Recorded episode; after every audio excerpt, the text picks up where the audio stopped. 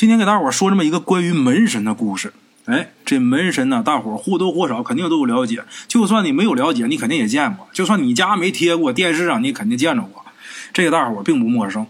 咱们今天这故事啊，是由一位江南的女企业家她给提供的。这企业家呀叫陈姐，陈姐她是一个信鬼神的人，她对于宗教这些事儿啊，她非常的敬畏，每年都会给寺院呐、道观呐捐很多钱，因为她早年呢经历过几件特别神秘的事儿。哎，那么陈姐啊，为什么要加一个女企业家的这么一个头衔呢？说白了，人家现在自己过得不错。她说她现在身价能有几十个亿吧？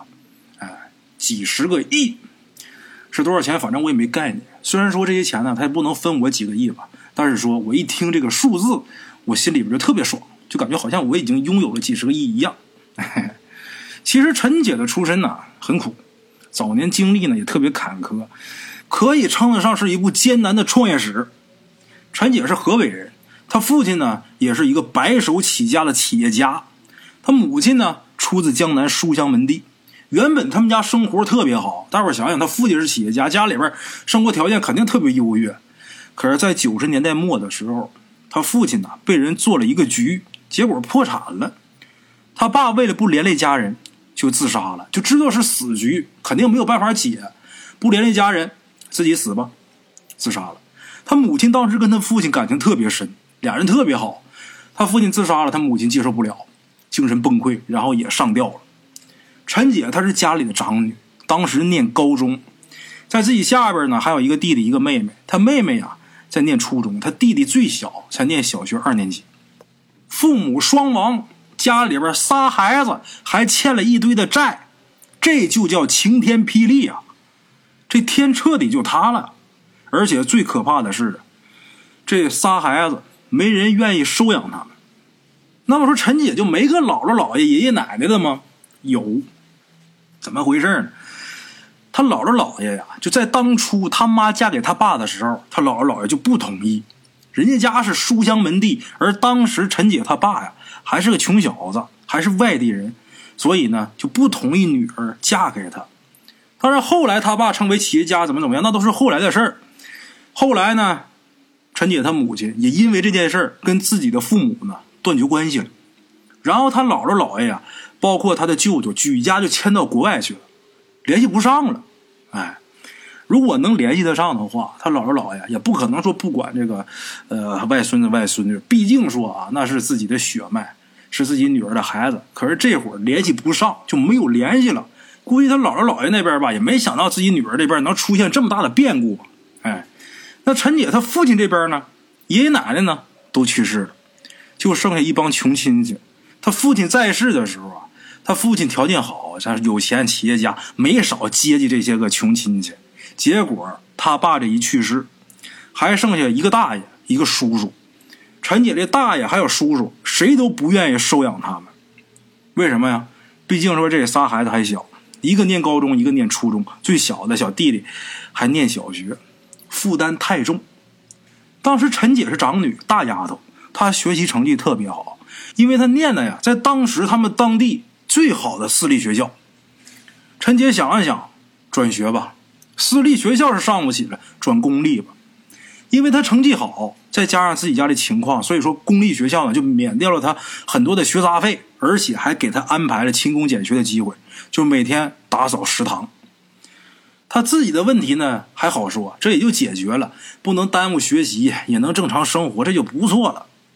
可是弟弟妹妹就麻烦了，家里房子抵债了，俩孩子没地方住，他就求着学校的老师，让自己弟弟妹妹啊跟他住宿舍。跟他住宿舍的话，一个上初中，一个上小学，他这学就没法上，俩孩子没法念了，就只能先请假。跟他在学校宿舍待着，得有地方住，得有地方吃饭呢。哎，就这样，他每天带着弟弟妹妹住宿舍，自己每天勤工俭学，打扫食堂，挣了钱呢，可以买一点吃的给弟弟妹妹。如果说这钱要是不凑手的话，这食堂里边有人家剩下的饭菜，如果要是说不脏的话，往一起传吧传吧，跟弟弟妹妹就吃这个。这姐弟三人就这么勉强的活着。后来这事儿啊。让他班主任知道了，班主任大为吃惊啊，就觉得你们家这个亲戚那简直就不是人呐！这种事怎么能让一小姑娘扛着呢？老师看不下去，他班主任拉着他还有他弟弟妹妹一起去找他那个叔叔和大爷谈判去了。最后呢，两家同意了，一家收养一个孩子，他大爷收养了他妹妹，他小叔收养了他弟弟。哎，那么说收养这两个孩子之后。他大爷和他叔叔对这个孩子怎么样？他大爷，他爸一共哥仨，他大爷是老大，他爸老二，那个小叔是老三。哎，他大爷对他妹妹还不错，因为他妹妹这会儿也不小了，念初中了啊。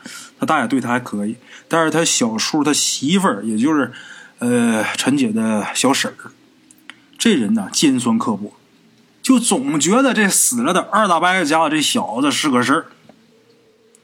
跟自己丈夫整天穿呢，你怎么那么傻？你为什么不要丫头啊？为什么丫头给老大家呀？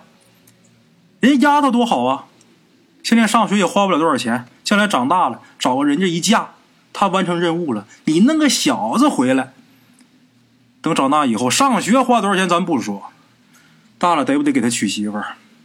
娶媳妇儿你没房行不行？你得不得给人彩礼钱？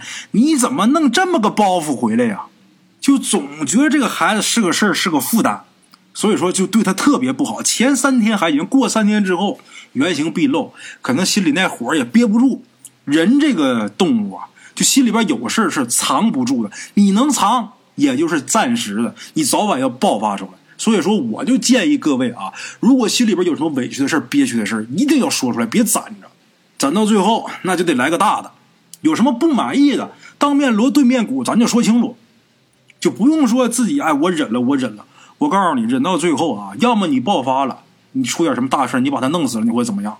要么说你把你自己给憋坏了，把你自己憋死了。所以说，在碰见什么问题的时候啊，不管说这事你对错与否，但是你如果认为这个事儿我委屈了，那你就说出来，这是我比较倡导的啊。什么事儿说出来发泄出来也就完了。像咱们故事当中的这个陈姐的小婶儿，她有事儿她就是心里边憋着压着这个火。三天之后原形毕露，可能说他这人本性并没有那么坏，但是被这火压的一点一点的，就做出很多让人难以理解，甚至说令人发指的事儿。哎，陈姐就在他弟弟妹妹被收养的那年冬天的时候，他从学校回家，骑着自行车，先去叔叔家去看弟弟，然后去大爷家去看妹妹，因为弟弟小啊，先看弟弟。弟弟也是他们家独苗。说白了，他们家这股血脉还得指着他弟弟往下传。这当大姐的也心疼弟弟，比心疼妹妹要多一点。先来看弟弟。当时是三九天，这数九寒天，咱知道三九四九那是最冷的时候。三九天，河北啊，跟东北也没差哪去，滴水成冰。我不知道各位有没有这种感觉啊？在九十年代的时候啊，九十年代末的时候，两千年左右，我觉得那时候的冬天要比现在还要冷。我不知道是什么原因啊？能是现在这个全球气候变暖了，所以我总觉得以前的冬天要比现在的冬天冷，还是说这过去的衣服没有现在的衣服保暖呢？我小的时候还穿了好多年我妈做的那个大棉裤啊，那真是大棉袄二棉裤啊，那棉裤做的啊，还带那个背带的。有的时候上厕所着急忙都脱不下来呀，你不知道解哪儿了，可麻烦了。那棉裤那么都那么厚那么粗，后来一点点条件好了，又开始买现成的棉裤，做好的棉裤了。还有那个呃一点点绒的保暖的，越来越薄，保暖效果越来越好。然后什么羽绒服啊，这貂皮大衣这这都出来了。现在条件好，穿的也好了，能是这原因？现在的衣服比以前衣服保暖了？我不知道具体是什么原因，但是我总觉得现在的天没有小时候的天蓝，现在的冬天没有小时候的冬天冷，现在的空气没有小时候的空气新鲜。我总这么感觉，可能是我的错觉，也可能是我个人的感觉。这我不知道，我不知道你们大伙有没有这种感觉啊？反正我是这么觉得的。哎，书回正文，咱们说。三九天，陈姐去她小叔家去看自己弟弟。河北滴水成冰，陈姐骑个自行车，快到他叔家还没到的时候，就在路边有那么一个麦垛里边，他就发现那里边有个人。这人在那蜷着身子，就露个脑袋在外边。陈姐一开始以为啊是流浪汉，以为是要饭的，干嘛走这冷，钻这草垛里边。结果走近一看，他弟弟，他弟弟身上啊就穿了一件薄毛衣，而且还破了几个洞。那脸冻得都发青，拼命的把身子往那个麦垛里边挤。为什么暖和呀？一看见这个场景，陈杰把自行车一扔，嘴也咧开了，眼泪唰唰往下掉，嚎着就抱着自己弟弟就开始哭啊。他弟弟张张嘴，勉强笑了笑，就想说话，但是这冻的啊，上下牙直打颤就说不出来话。哆哆嗦嗦的好半天才说明白，他小婶儿让他出来放羊。陈姐赶紧把自己这个棉衣脱下来，给他弟弟给裹上，然后带他弟弟去他小叔家，问问什么情况啊？结果到他小叔家之后，他这小婶儿说了：“哎呀，你这弟弟可真行啊！啊，还当你们爸妈活着那会儿富家大少爷呢，又懒又馋，一天什么都想吃，还什么都不干，还是个偷鸡摸狗的贼骨头。”你还找来了？你还找我讲理来了？就这孩子我要不了，你赶紧领走吧。谁乐意要谁要，别往回送啊！我现在眼看眼烦。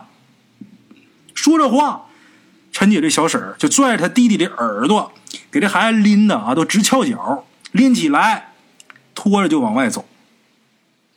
他弟弟就哭啊，他也哭，就抱着他弟弟，然后把他弟弟带到他大爷家去了，也没地儿可带了呀，除了叔叔家就他大爷家呀。把他弟弟送到他大爷家，他大爷毕竟说是他那个死了的父亲的大哥，所以说有点样。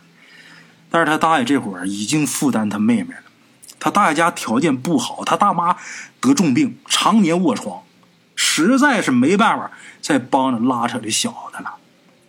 所以他大爷啊，又带着陈姐跟他弟弟回他小叔家去，跟他小叔去调解，协调一下呗。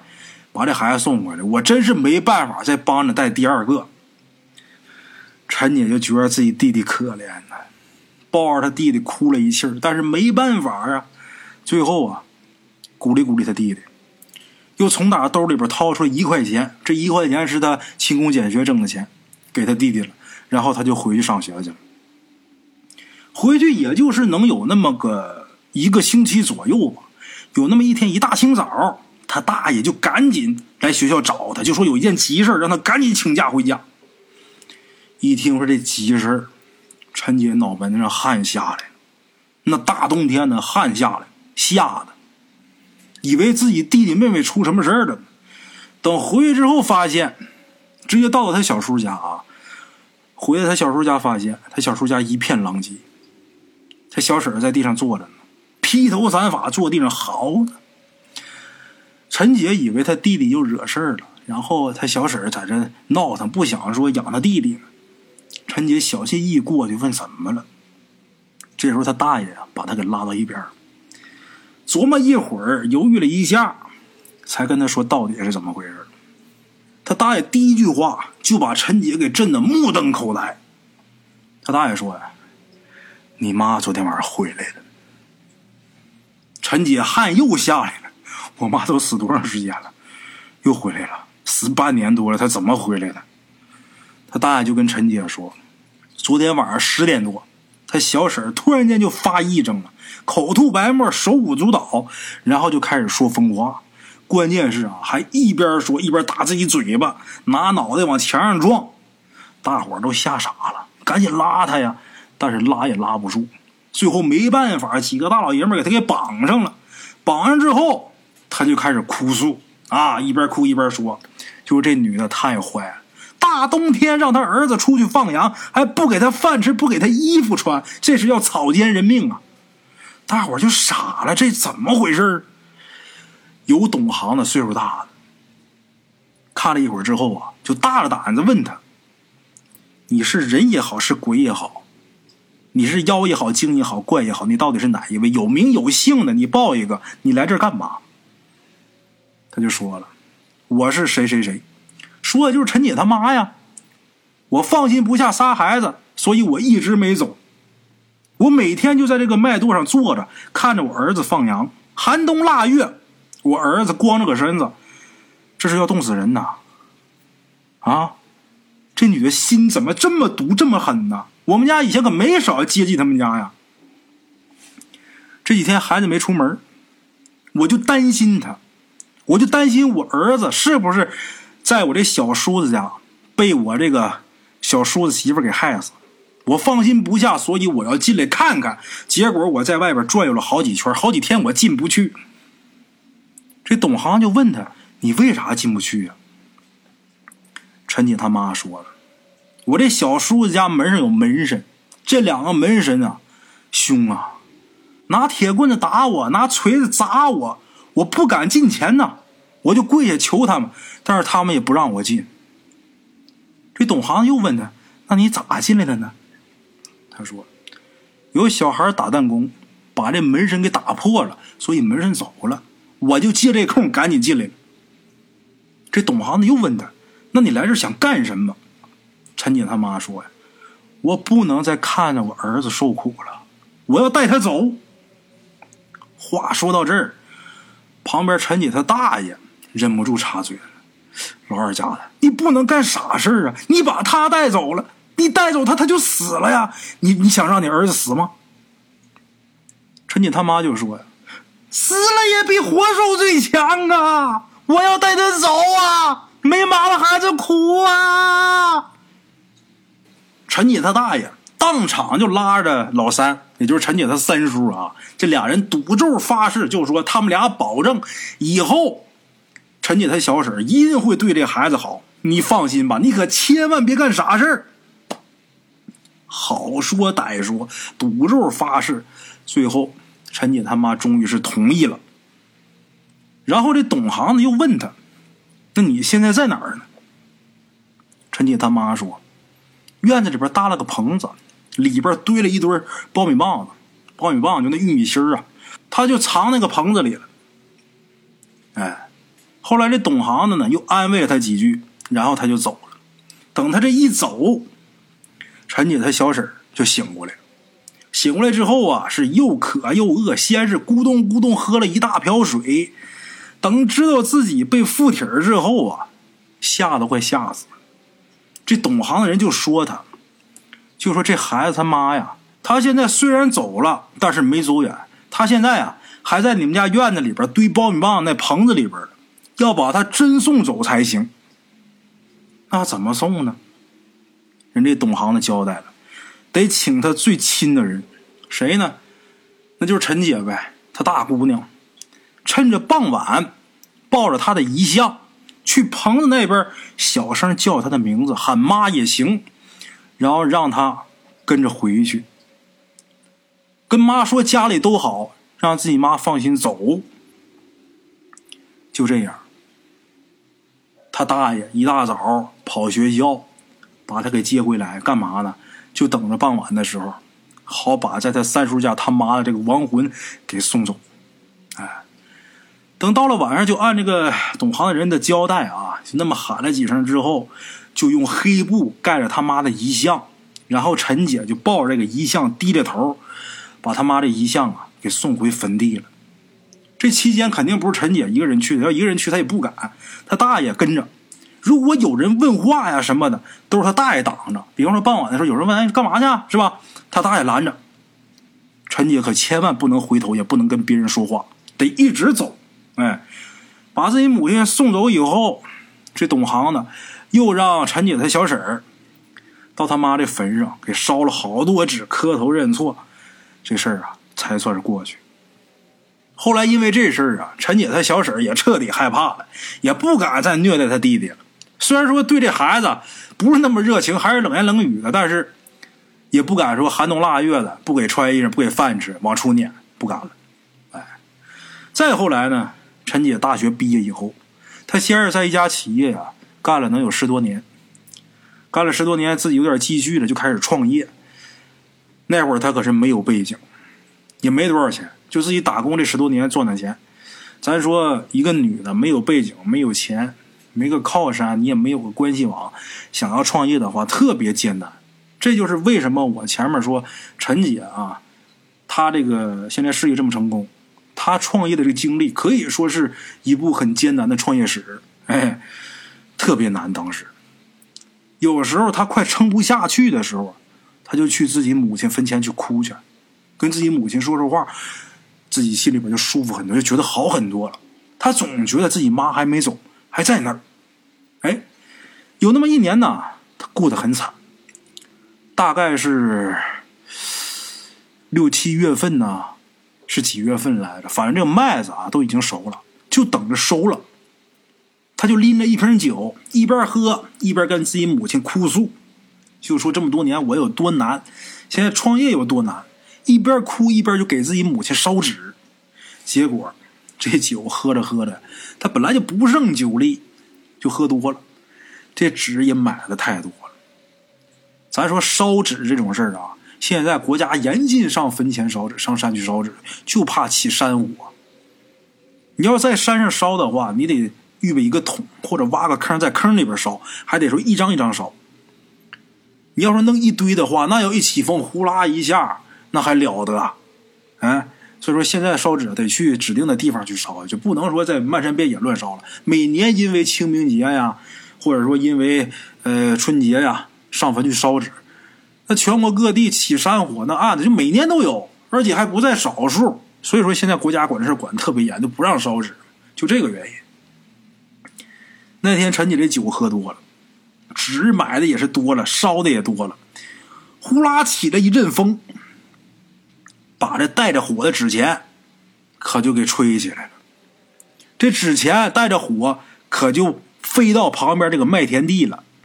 这会儿这麦都要收了，那个卖那杆儿那都焦黄啊，那沾火就着啊。这个带着火的纸飘到那儿，呼啦的火就起来了，一下就一片火海。它蔓延的很快，陈姐喊救火救火，哪有人呢？旁边有过路的，我听见了，那三两个人，咱说那好干嘛的？那会儿正刮风呢，要不因为刮风，他的纸钱也飞不起来。这火借风势，风助火威，这火你根本没法救。我不知道大伙有没有见过山火，就这山火一旦烧起来，如果有风的话，这火没个救。我们小的时候去山上玩，有一次啊，就因为玩火，就把那一片山给烧了。好在什么？那片山呐，全是大石头山，就有点干草，就烧了点草皮，它没有树，没有啥，要不然这罪过大了。我可是知道这个山火的厉害。我们家小时候啊。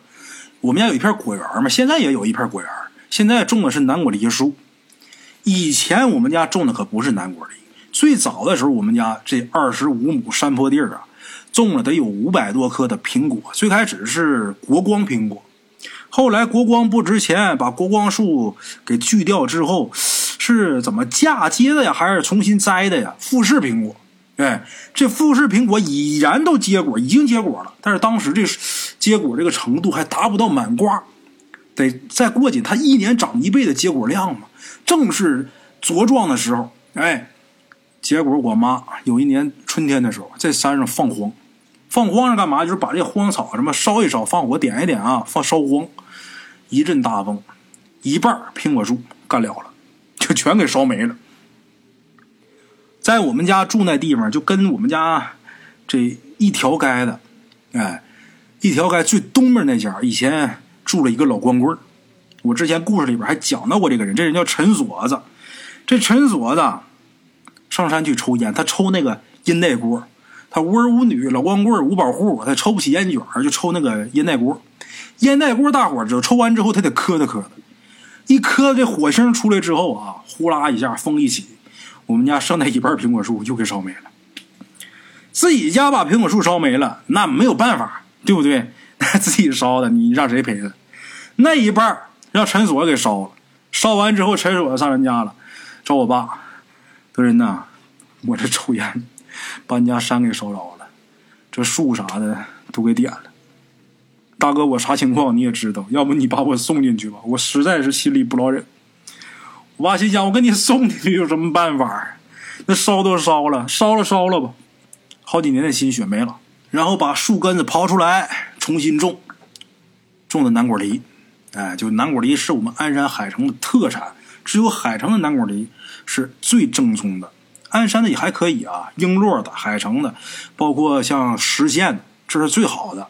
这个梨很奇怪，就是有一种南橘北枳的意思。就这个梨，如果说离开我们这地方，就去其他地方长出来，它就记得就不是这东西，就不是这玩意儿，也不是这个味儿。哎，南果梨正经是，呃，行情好了好多年，就包括现在啊，又出了很多副产品。我们家这个山啊，也是正结果的时候。因为这个果园啊，你不用常年去经营它，你还可以去做其他的呃买卖啊。我们家也是带着弄，就是到了点花粉的季节点花粉，到了洗果的季节就洗果，到了该打药的时候打药。等收秋之后呢，就就卖了。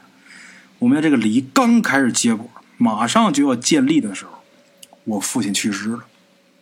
等于说我家这个山啊，我父亲辛辛苦苦这一辈子，我父亲一分钱利都没得着。哎，这就叫命，给后人铺垫。那你说这利谁得？就我得。但是我现在也没有时间去伺弄这个东西。现在这么多树在山上荒着呢，我看着真是心疼。回头啊，看有合适的，我给他包出去，谁愿意伺弄谁弄吧。一年能出这个十来万块钱，我包你包个三万两万的，这树别白瞎，就别白瞎一番心血就得了。也只能这样啊，因为现在我也没时间去弄它。哎，这扯着扯扯远了。咱刚才说到山火，就说这个山火呀，一旦要着起来，这风要刮起来，没法救，根本就救不了。陈姐在这烧纸，这风一起来，把这带着火的纸就给刮到这个麦地里去了。这个火一旦烧过这一块到那边之后，那就是万亩麦田呐。这火一旦要烧过去，那就是塌天大祸。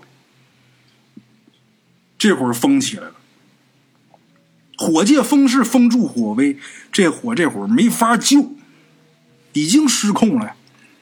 陈姐急得跪坟头，就求自己妈保佑。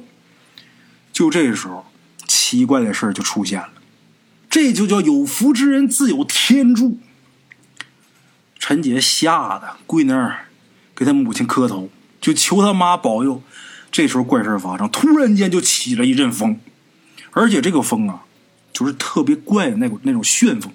着火的时候起旋风其实好理解，因为你这火一着，把空气给烧热了，这空气往上升，热空气往上去，冷空气过来补充，它就形成了一种气流，它就起旋风。但是这旋风旋的可特别怪，特别怪。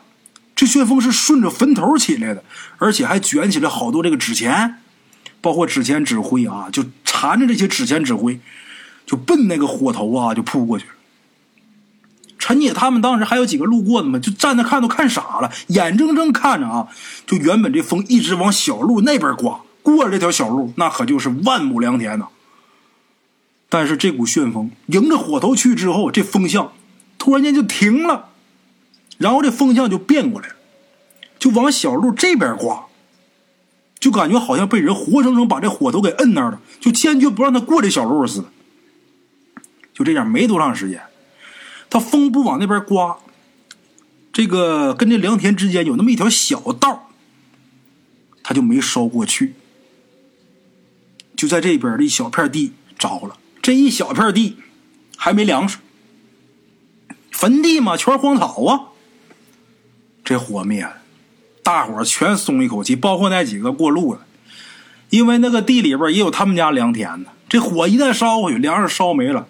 废炮了，这一年白干了，搭了成本就完了。这么一大片地要烧没了，那就得干赔，没办法。那时候也没有说上那个农业险的一说，烧煤就是烧煤了。那么说烧煤谁烧让谁赔呗？咋赔呀？你少行这么多，陈姐怎么赔？就他当时兜里那俩钱就全掏出来赔人家，那够赔多少的？那万亩良田那得产多少粮，得值多少钱？如果当时真烧过去，老百姓粮食保不住，也拿不着赔偿。陈姐小家本那铁定是套好了。监狱里边是三年、是五年、七年、十年，那不一定。但是监狱你是肯定得进去了，那这辈子就毁了呀。结果这火灭了，全都松了一口气。从那以后，陈姐就更相信了，我妈这魂没走，而且我妈在天有灵，一直护着我们。陈姐说呀，到后来呀，他们姐弟俩都大了，这姐弟仨都特别争气。他现在创业很好了，功成名就，企业家。妹妹呢，念了博士，弟弟呢，在一家知名的企业做高管。陈姐说啊，当初她在创业的时候特别苦，但是每当坚持不住的时候，她总会想起当年自己弟弟蜷着身子在麦垛里那个景象。一想到那个景象，咬咬牙就过去了。眼前这点苦，再苦能有当年苦吗？有的时候啊，他被欺负了，自己可能觉得自己真的坚持不下去了，就想要随波逐流的时候，他就总想着：我妈还在。举头三尺有神灵，我妈在天上看着我呢，我不能干让我妈丢脸的事儿。